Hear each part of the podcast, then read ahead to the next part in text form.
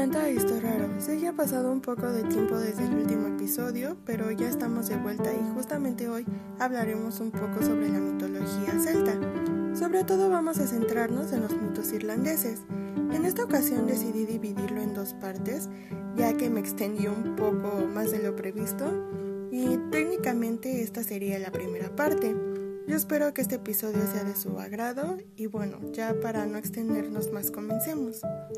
Bien, para arrancar vamos a dar un poco de contexto. ¿Qué sabemos sobre la procedencia de los celtas?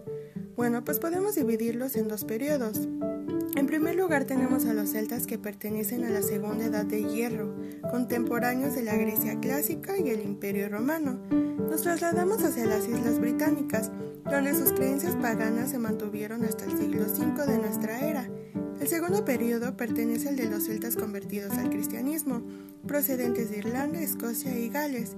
De hecho, los monjes irlandeses son los que comenzaron a hacerse cargo de escribir todo sobre los mitos de Irlanda, y de esta forma fue como comenzó a enriquecerse la literatura céltico-irlandesa.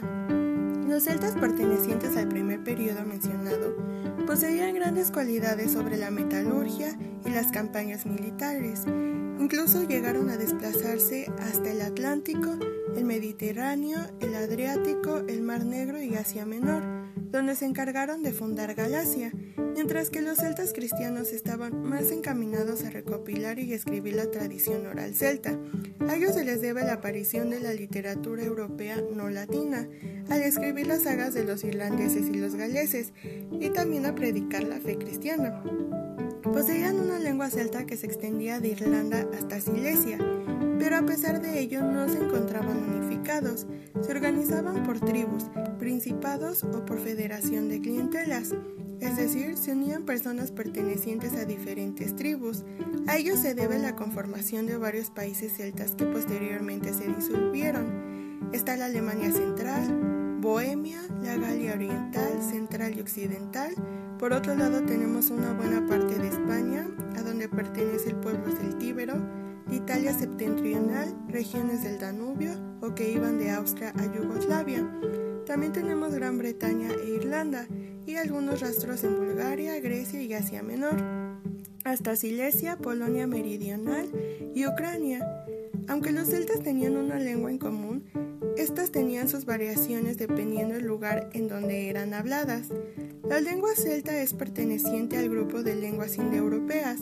Su origen se dio entre los Balcanes y el Mar Negro y probablemente se empezó a originar hacia el año 2300 antes de nuestra era. Las lenguas celtas pueden dividirse en tres ramas. La primera rama es la Q o goidélico. Este es el nombre que recibían los irlandeses en la antigüedad. Probablemente esta sea la rama más arcaica. Esta conservó el sonido Q de las lenguas indoeuropeas originales. Posteriormente se convirtió en el sonido K, pero era representada con la letra C. Y bueno, esta es la lengua que se habló en Irlanda.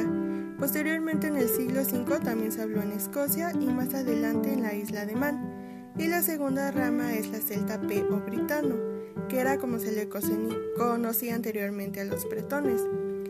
Se hablaba en Gran Bretaña hasta que se empezaron a formar los asentamientos anglosajones, pero estos comenzaron a desplazarla hacia Gales y a Cornwalls, aunque en el siglo V se volvió a retomar y en esta rama el sonido de la K se cambió por el de la P.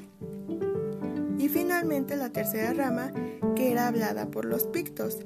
De hecho, esta es muy controversial. Esta era una tribu muy arcaica perteneciente a Escocia, al norte del istmo de Clyde.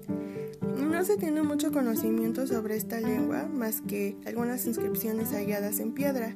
Y bueno, esto sigue siendo tema de debate entre los especialistas. En la antigüedad los irlandeses habitaban en granjas pequeñas y sus viviendas eran los famosos rats, que eran estas construcciones circulares y se clasificaban en ring forts, eran aquellos que se construían en terrenos de superficies planas, y estaban los hill forts, que eran los que se solían construir en lugares altos como las montañas, que son los conocidos castros. La sociedad celta se dividía en dos sectores principalmente, y a partir de esta división se daban otras subdivisiones. Un primer sector sería la jerarquía religiosa. En ella estaban los druidas que cumplían con el papel de sacerdotes, jueces, médicos y ocasionalmente podían ser administradores de algunos bienes comunitarios. Les seguían los bates quienes fungían como filósofos, adivinos, sanadores y bueno, a ellos se les da más este aire mágico. Y finalmente los bardos. Ellos eran los encargados de cantar alabanzas a los dioses, conservaban y transmitían la tradición oral, y obviamente estaban los aspirantes a conseguir alguno de estos tres cargos religiosos.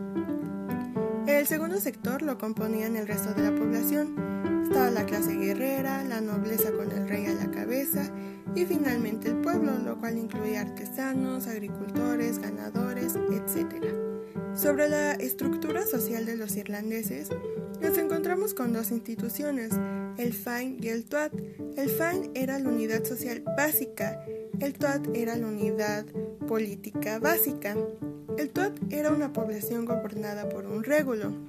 El régulo era un gobernante de una comunidad mediana, a diferencia del FAIN que a sus miembros los unía una línea parental que abarcaba hasta cinco generaciones.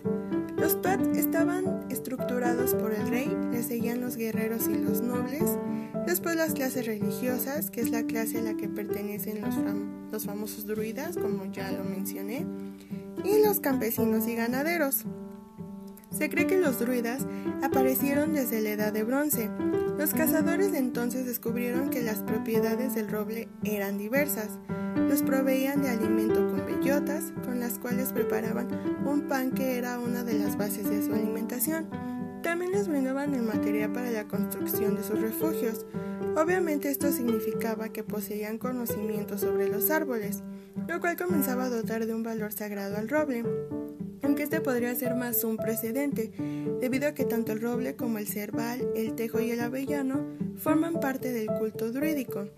Los druidas no solo estaban asociados a una cuestión religiosa, también eran una casta que cumplía con funciones intelectuales.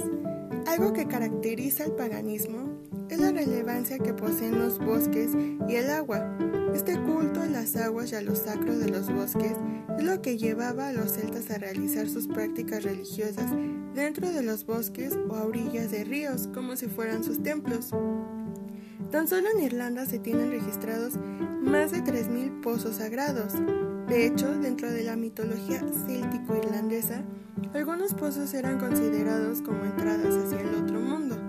Se habla de leyendas sobre viajes mágicos, en los cuales se visitaba un país localizado bajo las aguas o en un sit. El sit normalmente era un montículo que se encontraba bajo algún resto megalítico. Cuando los celtas de la isla irlandesa comenzaron a convertirse al cristianismo, se dio un gran salto de la oralidad a la escritura. Comenzaron a recopilar en las bibliotecas de los monasterios todas las leyendas celtas, comenzaron a aprender sobre las santas escrituras y a tener un acercamiento a las obras de los griegos. Los monjes irlandeses no solo se limitaron a copiar, incluso en algunas ocasiones tradujeron a su lengua todas estas obras. También empezaron a escribir su propia tradición oral pagana. Podemos agradecer a estos monjes la gran riqueza literaria sobre la mitología celta, que aunque ya fue escrita en tiempos medievales, logró el objetivo de salvar toda esta tradición.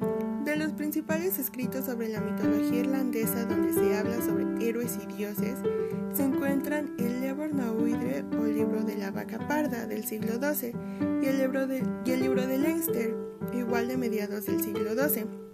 Aunque se tiene un aproximado de que estos relatos pertenecen a la edad de hierro irlandesa, todas estas leyendas se han agrupado en cuatro, cuatro ciclos. Está el ciclo mitológico, donde se recopila diferentes enfrentamientos sucedidos en la Irlanda primordial, hasta la llegada de los goidelos. También se le suman los Imrama, es decir, las navegaciones que tenían por objetivo alcanzar el otro mundo irlandés. Le sigue el ciclo de Ulster, en este se relatan las travesías de Cuchulainn junto con otros paladines ulates, que era como se le decían a los habitantes del Ulster y normalmente se encontraban en constantes enfrentamientos con las demás provincias de Irlanda. Tenemos el ciclo de Leinster. En este se relatan sobre todo las hazañas del héroe Finn Cumhiel y sus guerreros, los cuales recibían el nombre de los fianos, y el ciclo histórico. Obviamente en este grupo de relatos se habla más sobre personajes que pudieron tener un contexto histórico. Hablemos sobre las fuentes para el estudio de la mitología céltica. Hay dos escritos que son considerados como los más antiguos. El Eiran Levar Gabala, en este se habla de las invasiones que sufrió la isla de Erin, que es como se le conocería antiguamente Irlanda, y el Mabinogion. En él se habla de los guerreros y los combates sucedidos en Gales y en Cornwall. Bueno, en primer lugar pondremos el libro de las invasiones. Este se compone de 13 leyendas. Otros libros a considerar son el libro de Leinster, el libro amarillo de Lecan y el Duncan. El Mabinogion se complementa con el libro blanco de Reader y el libro rojo de Hergest. El Mabinogion se divide en cuatro ramas, que son Will, príncipe de Difet, Branwen, hija de Lir, Manguidan, hijo de Lir, y Mat, hijo de Matonwi. Estas cuatro ramas son las que se han mantenido a lo largo del tiempo.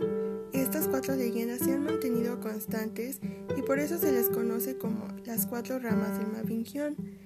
A estas se suman otras cinco historias que son El sueño de Maxine Wedlick, Lud y Lefnis, El sueño de Ronald Owen y Lunet y de Ebraun. Dentro del Lever Gabala está la sala de Tuan Caril. También se encuentran las leyendas de las invasiones. Roberto Rosaspini nos presenta en seis ciclos la mitología irlandesa. Primero están los reinados de los Formaré, Partoland, Nemet, los Firbolg, los Tuata de Danan y los Milesios. La leyenda de la reina maga y los Formaré cuenta que después del diluvio universal, la isla que posteriormente sería Erin quedó habitada por los Formaré, que eran unos cíclopes gigantes que vivían en las islas que se encontraban alrededor de Irlanda, y por las tribus de la reina maga Cesar. No se tiene una descripción segura de cómo eran físicamente, pero se cree que la reina podía cambiarlos a voluntad. Aunque no se sabe con, exactitud, se dice que los Formaré terminaron con todas las tribus de la reina Cesar, quedando ellos como los únicos habitantes de la isla. Hay un relato en el libro de Lecán donde se describe a los Formaré con un solo pie, un solo ojo y una sola mano. Gran parte de ellos tienen cabezas de animales, normalmente de cabra o chivo. Hay una traducción del siglo XVII donde se dice que los Formare eran demonios expulsados del Averno. Arribaron a Erin 200 años antes que Partolán a bordo de 14 navíos tripulados por 28 hombres y 28 mujeres cada uno. Aquí se ve claramente la influencia del cristianismo al usar términos como demonio y averno, ya que están relacionados con la religión cristiana. En la saga de Tuan Caril se habla de la llegada de Tuan y Partolán a Erin y de su lucha contra los Formaré. También se habla sobre la migración de Nemet a Irlanda. En este tiempo, los nemedianos gobernaron Erin en la saga de Tuan Caril se cuenta que derrotaron en una ocasión a los Formaré, pero en la batalla de la Torre de Conan fueron derrotados por estos, logrando sobrevivir únicamente 30. Posteriormente se establecieron en Gran Bretaña. Otra leyenda es la migración de los Fir Alom. Debido a la escasez de fuentes que corroboren de dónde provienen, se cree que podrían ser de Bélgica y de los Países Bajos. Los Firanom se dividían en los Firbol, los Firdamoin o Firdoman y los Firgaloin. Se cree que los principales, por ser los más numerosos, eran los Firbolg. Hay una versión que cuenta que los Firbolg venían de Grecia, en donde fueron esclavos. Por este motivo, ellos decidieron construir sus kurraks, una especie de botes, y se embarcaron hacia Erin, la cual creían deshabitada. Y una tercera versión cuenta que son sobrevivientes de los Nemets que lucharon con los Formaré mientras se encontraban en recuperación en Gran Bretaña. Se unieron a los Firdamen y a los Firgalón y así fue como se conformaron los Firalom y regresaron para luchar por el trono de Erin. Hablemos sobre los Tuata de Danan. Esta tribu llegó a la isla de Erin y provenían de los cielos. Vencieron a los Formaré y a los Firbol Existen dos versiones sobre su origen. La primera versión cuenta que son parte de los Nemet sobrevivientes. Permanecieron en las islas del oeste, aprendiendo sobre magia y todas las artes. En la segunda versión se cuenta que son de origen divino, que llegaron al norte por medio de una nube mágica y de la nada apareció su campamento. Los tuatas, al ser clanes de la diosa Dana, que es una de las dioses principales de los celtas, son considerados como seres divinos que fueron enviados para combatir la maldad de los hombres. Los Tuata tienen esta característica de poder transportarse a un mundo intangible, que prácticamente es un terreno espiritual. Se cree que los Tuata abandonaron el mundo tangible en la isla de Erin porque su trabajo en ella se había cumplido. Algunos de ellos se marcharon a la Tir Tangiri o tierra de promisión, o a la Tir Naog o tierra de la eterna juventud, en donde el tiempo no existe, mientras que otros tuatas se dirigieron a palacios en zonas subterráneas o en las profundidades acuáticas. Estos lugares son imperceptibles para los hombres, o en todo caso los pueden ver como vestigios antiguos. En estos refugios los tuatas adquieren el nombre de Aet Sidi o habitantes del Sidi. En los ciclos heroicos se relatan las hazañas de los grandes héroes y los hechos bélicos. En el ciclo de Ulster destacan la figura de Cuchulainn. Estos relatos son recopilados en los libros de Leinster y Lecan. El ciclo de Oisin se habla de los Fianna, que estaban bajo el mando de Finn, hijo del rey Cumhil y de Oisin. Este ciclo está más apegado a lo histórico pues los hechos que relata están fechados aproximadamente entre el siglo II y siglo III después de Cristo. Comienza con la batalla Nuja, que se estima sucedió en el año 170. En ese entonces estaba el reinado de Con Sethar llegó hasta la batalla de Gobras en el año 285 aproximadamente, durante el reinado de Cormac MacArt. Y bueno, este ciclo va de la mano con la historia de los Fianna que eran un cuerpo de caballería dirigido por el rey Feradag Fechtagnag, que más que nada buscaba proteger de las invasiones a la isla de Erin. Estima que esta orden se componía por 200 oficiales y 4.000 soldados, que estaban bajo el mando de Finn Macumhill, de quien se cree que su linaje llega hasta los Fir Alom, a los Tuata de Danan y muy probablemente con su Altam, el padre adoptivo de Cuchulainn, hijo de Murna, la del blanco cuello, que a su vez era nieta de Nuada, el de la mano de plata, y su padre era Cumhailer MacTremor, jefe del clan Baskna. Pero en este siglo también se rescatan muchas historias mágicas contadas por los bardos. Hablaban sobre países mágicos con gigantes, hadas, elfos, ogros, entre otros seres mágicos. Entre ellos también se hace referencia a los tuatas. De hecho, a Finn Hill se le asocia con el guardián de los Sidi, quien es Win Abnut, rey inmortal de las hadas y los elfos. Y sobre los milesios, bueno, se habla de ellos en el libro de las invasiones, inicialmente llamados Goidels, al llegar a Erin su nombre cambió a Milesios, probablemente por alguna alteración lingüística. Regresando a la leyenda de Tuam Caril, se estima aparece en, al menos cuatro manuscritos cristianos, en el Irán Levar Gabala, en el Levar Nahuidre del siglo XII, el Códice Laut 610 del siglo XV y el manuscrito H318 del siglo XVI. Escogí algunas historias para contarles. Son leyendas que hablan de la viejerín según Tuan Cairil. Él las presenció todas, cada una de las invasiones que sufrió la isla. La de los Formaré, los Firbol, los Tuata de Danan, todas y cada una de las batallas sucedidas. La forma en que se sobrevivió a todos estos acontecimientos fue por medio de transformaciones en animales. Una vez fue ciervo, otra jabalí, en una ocasión fue un águila y finalmente un salmón. En, ella en esta forma fue atrapado y consumido por la esposa de Karel. Una vez dentro de su vientre lo comenzó a gestar y volvió a la vida como un hombre. Así lo bautizaron como Tuan, una vez que San Patricio había llevado la religión cristiana a Erin. Solo que Tuan ya poseía el conocimiento sobre toda la historia de la isla de Irlanda.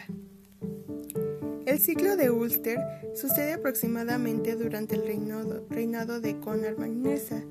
Para ubicarnos mejor, es más o menos antes de la cuarta década de la era cristiana, mientras que el Gavala y el Duncombe son más propios del periodo latini, que en su etapa final se, se asemeja al tiempo ya mencionado.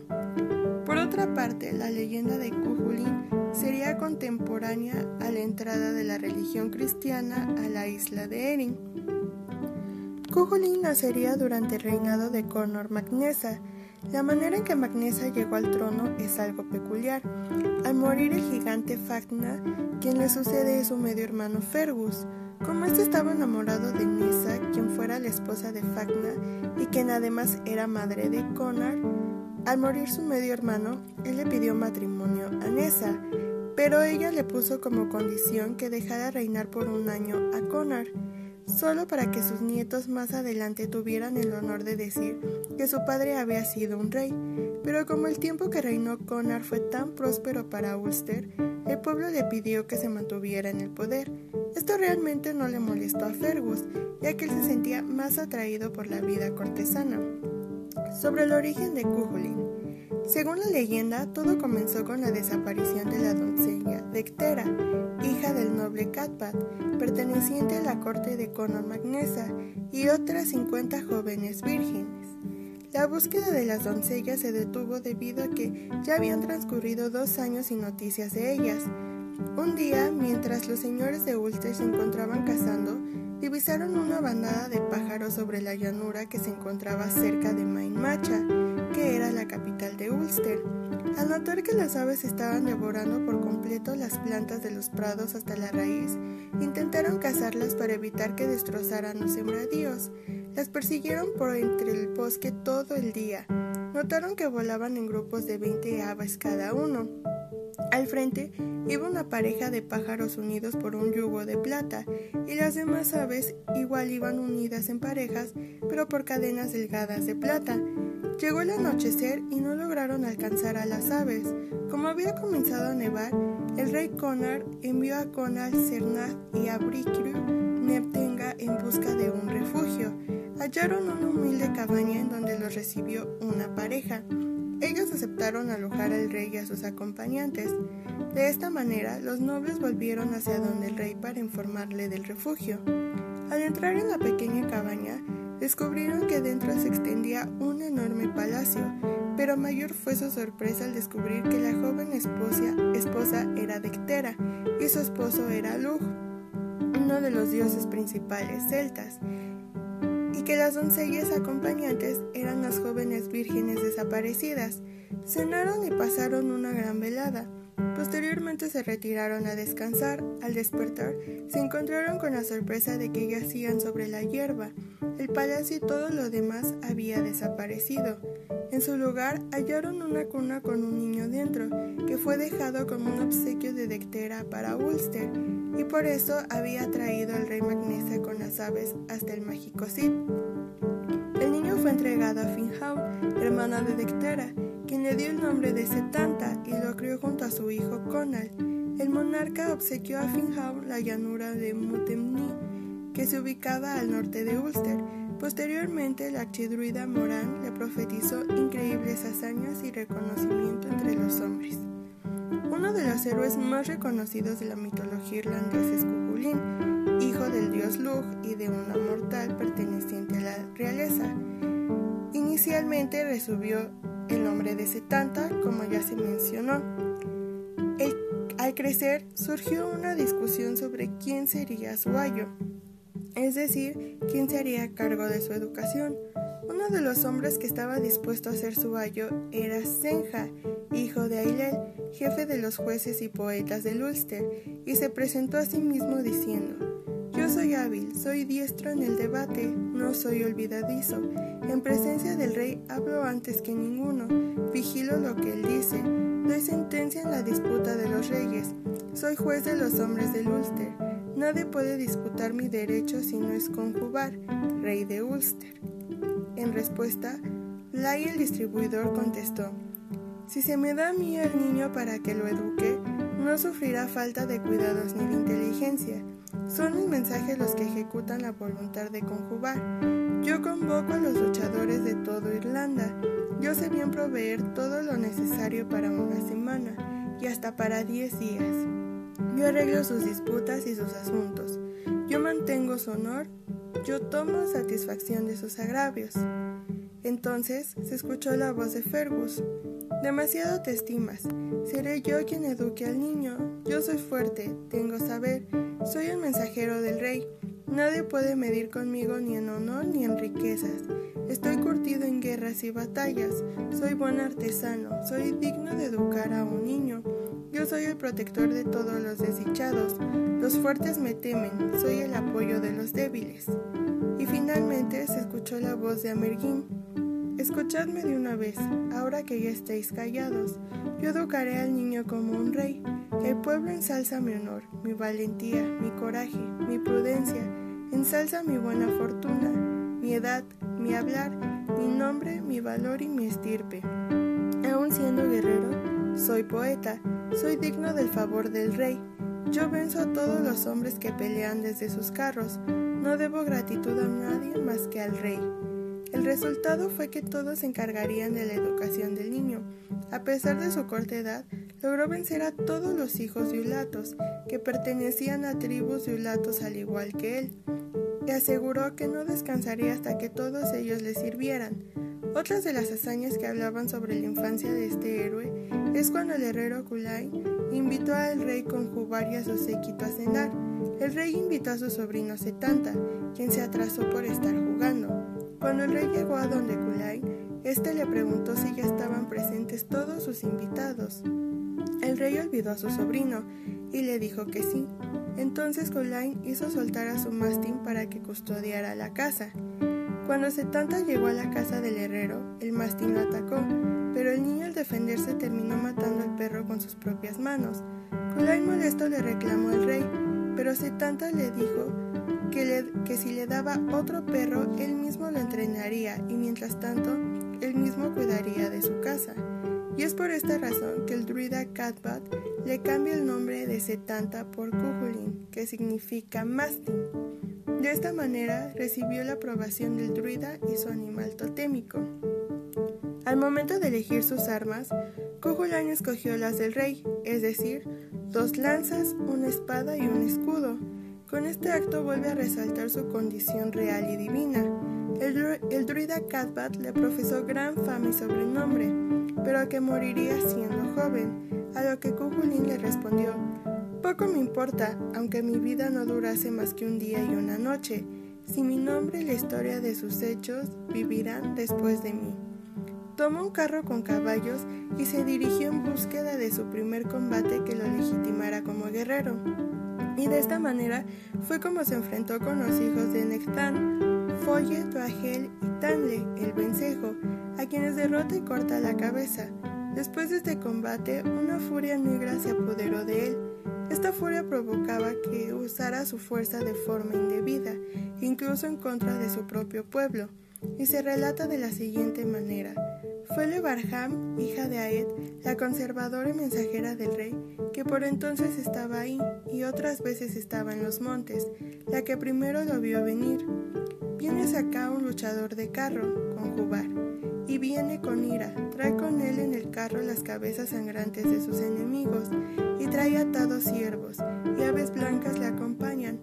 Por el juramento de los míos, que si viene contra nosotros sin que su ira se calma, los mejores hombres del Ulster caerán por su mano. Yo conozco a este luchador, dijo con Jubar, es el muchacho, hijo de Dectera, que hoy mismo salió a las fronteras. Sin duda se ha enrojecido la mano, y si no se enfría su cólera, los jóvenes de Maine peligrarán frente a él. Entonces, todos consultaron entre sí y acordaron enviar 150 de las mujeres de Maine a recibirle. Cuando el muchacho vio venir a las mujeres, sintió vergüenza y apoyando la cabeza en los almohadones del carro, escondió la cara. El rey mandó a traer rápidamente tres grandes tóneles de madera de roble llenos de agua fría. Entre todos los hombres de Macha le metieron en la primera cuba y reventaron las tablas y los hierros de la cuba de tanto poder que allí había. Le metieron luego en la segunda cuba y el agua hirvió tanto que había hombres que no podían soportar aquel calor. Le metieron luego en la tercera cuba y ahí el chico perdió la cólera y se calmó. Le llevaron sus ropas de fiesta y agua para lavarse y se le hizo un gran recibimiento. En cada combate, Cujulín se ve auxiliado por su padre el dios Lug de alguna manera, e incluso por la diosa de la muerte Morrigu. Sus armas no son armas comunes y corriente, pues estas son mágicas. Su escudo es llamado Duban, su esposa, su espada se llamaba Gaibur. Cujolín hace frente a sus enemigos haciendo uso de su fuerza y su sabiduría. Recordemos que le fue educado por cuatro grandes ayos. Tiene la capacidad de transformarse a voluntad debido a la furia negra. Para evitar que avanzaran sus enemigos, dejaba símbolos mágicos en el bosque.